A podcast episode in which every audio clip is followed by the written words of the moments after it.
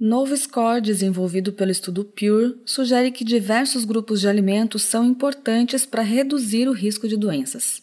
Carne vermelha e grãos integrais não fizeram diferença.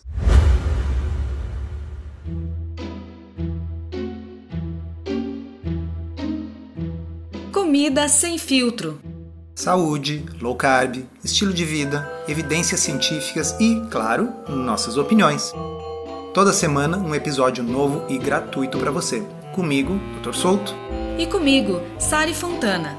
Para ser avisado a cada novo episódio e receber as referências bibliográficas no seu e-mail, cadastre-se em drsolto.com.br/podcast.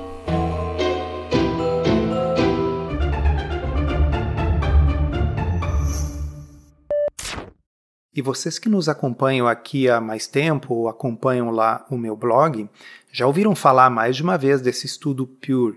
A gente comentou esse estudo no episódio recente do podcast, o episódio 97, que a gente falou dos chocolates com lupa, aquela lupa de alerta no rótulo para gordura saturada. Pois é, resulta que o estudo Pure foi um dentre outros que nunca mostrou a associação entre gordura saturada e desfechos ruins de saúde, de modo que ele é um estudo bem importante, embora seja um estudo de epidemiologia nutricional. A gente sempre tem que ter em mente que esse tipo de estudo não estabelece, não prova causa e efeito. Pois bem, recentemente o grupo do Estudo Pure lançou um score de dieta saudável. Para fazer isso, eles pegaram esse banco de dados do Pure e viram quais os alimentos que estavam associados com melhores desfechos de saúde.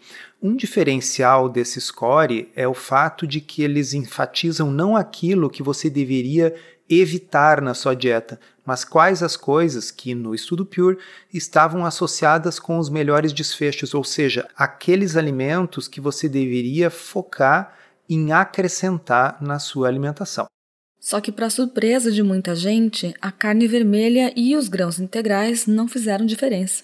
Exatamente, para surpresa deles, mas não para surpresa nossa, porque várias vezes a gente já falou aqui para vocês que a carne vermelha não tem associação com desfechos ruins. A gente já citou mil vezes aqui no podcast aquelas meta-análises de 2019 que saíram publicadas no Annals of Internal Medicine que mostram que há uma certeza baixa ou muito baixa de que haja um efeito muito pequeno ou inexistente da carne vermelha em praticamente qualquer desfecho. Da mesma forma, muito se fala que os grãos integrais são essenciais para uma boa saúde, mas o fato é que no score do estudo Pure, ter ou não ter grãos integrais não fez nenhuma diferença. E a gente encontrou uma matéria que saiu num veículo de imprensa português sobre esse assunto. Abre aspas. Incluir ou excluir carne vermelha não processada e grãos integrais numa dieta saudável pode não afetar significativamente os resultados gerais.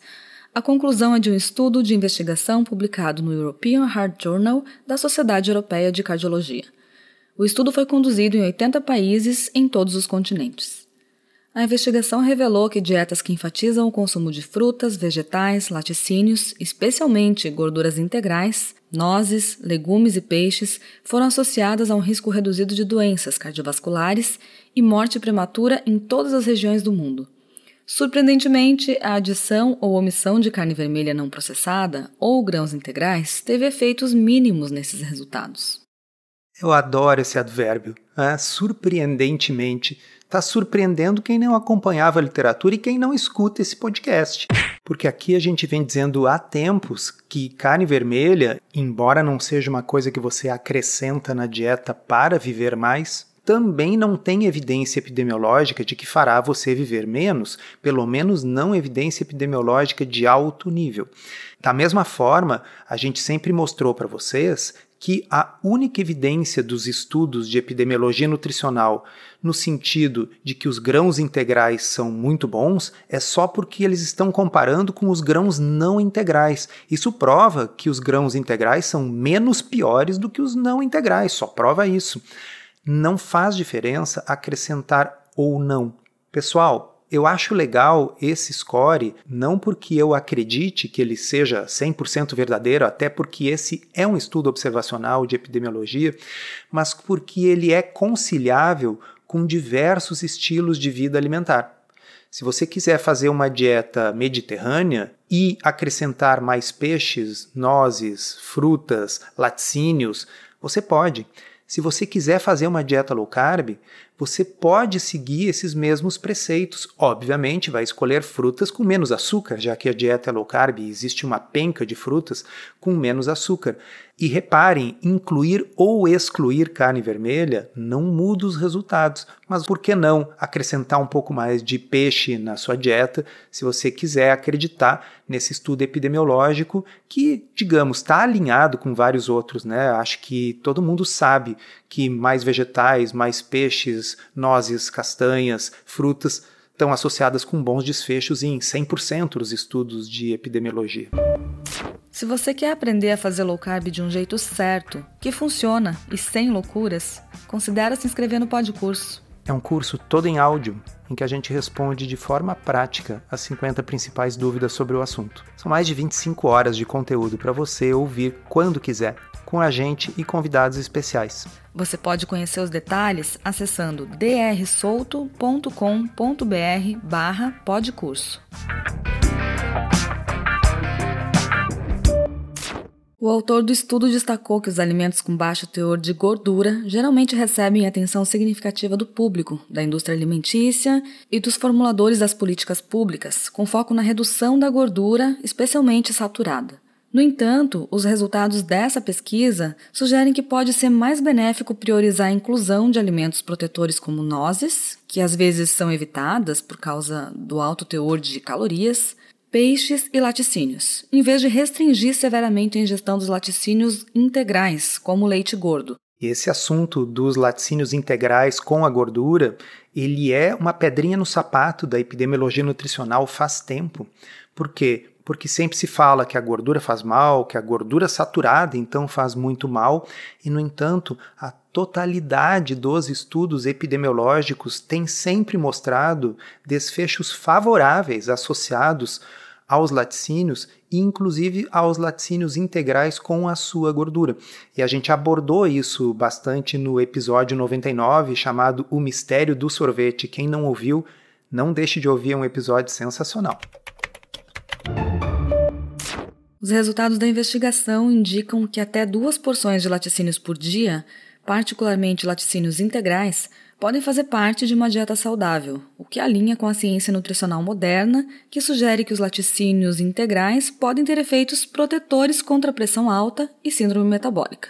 E aí é aquela coisa, né? Como assim, se esses laticínios gordos estão associados a bons desfechos, por que, que a gente recomenda que todo mundo tenha cuidado com a gordura saturada e inclui essas lupas nos rótulos dos alimentos integrais? Pois é, 70% da gordura presente nos laticínios é saturada. E, inclusive, esses dias eu abri uma caixinha no Instagram e uma pessoa fez justamente essa pergunta: tem alguma nova evidência sobre gordura saturada? As pessoas andam falando muito mal da gordura saturada. E as pessoas falam porque elas falam, e não é nem questão de novas evidências. Repetimos, há muitos anos, eu diria há pelo menos uma década, nós temos um acúmulo gigantesco de estudos observacionais, esses de epidemiologia nutricional, esses que alegadamente mostrariam que a gordura em geral e a gordura saturada em particular são ruins para a saúde? Pois é, há pelo menos uma década nós temos aí meta-análises, vários estudos, incluindo o estudo Pure, que ou não mostram associação nenhuma ou mostram até uma associação favorável com bons desfechos, que é o que esse estudo aqui está mostrando. Mas aí quem está nos ouvindo pode estar tá pensando: peraí, não estou entendendo muito bem. Se os estudos observacionais não servem para indicar relação causal, por que, que a gente tem que prestar atenção nesse estudo observacional? Excelente pergunta. E para isso, a gente vai precisar rememorar um conceito importante.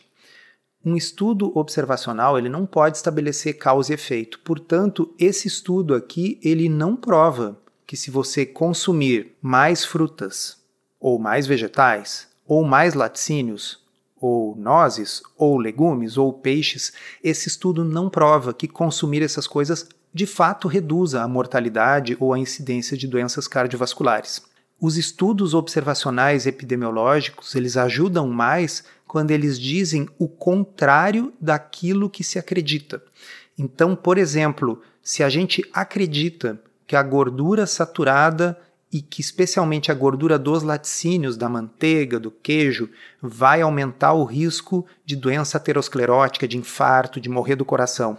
Se de fato consumir os laticínios gordos é a causa do aumento da doença cardíaca, você esperaria que houvesse uma associação entre o consumo dessas coisas e doença cardíaca no estudo observacional.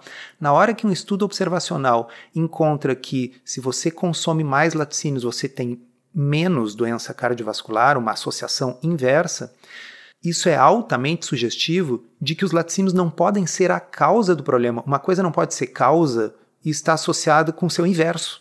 Da mesma forma, a questão da carne vermelha. Este estudo, ao mostrar que colocar ou não a carne vermelha não muda o resultado do score, contradiz a ideia de que a carne vermelha possa estar causando doença cardiovascular ou causando aumento da mortalidade. Então, isso que a Sari falou, ela tem toda a razão e quem está ouvindo aqui está esperto já deveria ter pensado, tá, mas só um pouquinho, vocês estão incensando o estudo porque ele é um estudo observacional que fala o que a gente quer ouvir.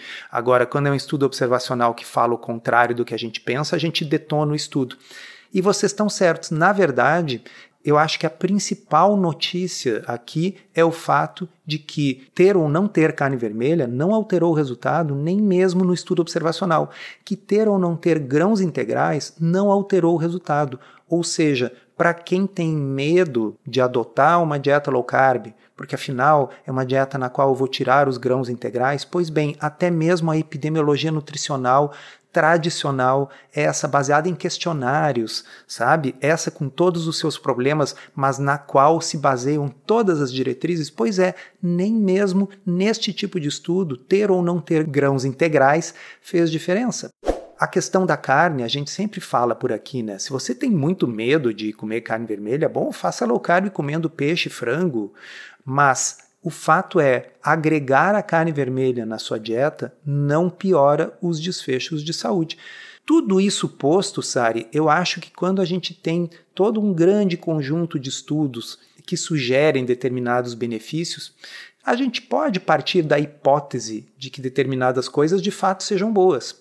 Eu nunca na vida vi um único estudo que não sugerisse que vegetais são bons, ou que comer mais peixe é bom, ou que nozes, castanhas sejam boas para a saúde, a gente vê isso em todos os estudos. Como são coisas gostosas, coisas que são compatíveis com diversos estilos alimentares, inclusive com o low carb, olha, acho que pode ser uma boa, sim, acrescentar. Pois é. Tanto que o Darish Mozafarian, aquele da Tufts University, que a gente já citou aqui em outros episódios, ele enfatizou a necessidade de reavaliar as diretrizes que recomendam evitar os laticínios integrais como uma medida preventiva. Os resultados desse estudo, juntamente com relatórios anteriores, ressaltam a urgência de enfrentar o crescente fardo das doenças crônicas relacionadas à dieta em todo o mundo. Alimentos que oferecem proteção têm o potencial de desempenhar um papel vital na redução desses desafios à saúde. Daresh Mozafarian faz um apelo para que as diretrizes nutricionais, as iniciativas do setor privado, as políticas governamentais relacionadas a impostos e incentivos agrícolas, as práticas de aquisição de alimentos, os regulamentos de rotulagem e as intervenções de saúde baseadas em alimentos estejam alinhadas com as evidências científicas mais recentes. Esse episódio foi roteirizado e produzido por nós. E se você gostou, aproveita para divulgar, encaminhe para os amigos e se inscreva para não perder os próximos episódios. As informações contidas neste podcast são apenas para fins informativos e podem não ser apropriadas ou aplicáveis às suas circunstâncias individuais. Este podcast não fornece aconselhamento médico ou profissional e não substitui a consulta com um médico e ou nutricionista. Não use este podcast para diagnóstico ou tratamento médico. Qualquer sugestão é apenas uma recomendação geral, que não é específica para qualquer pessoa ou doença em particular.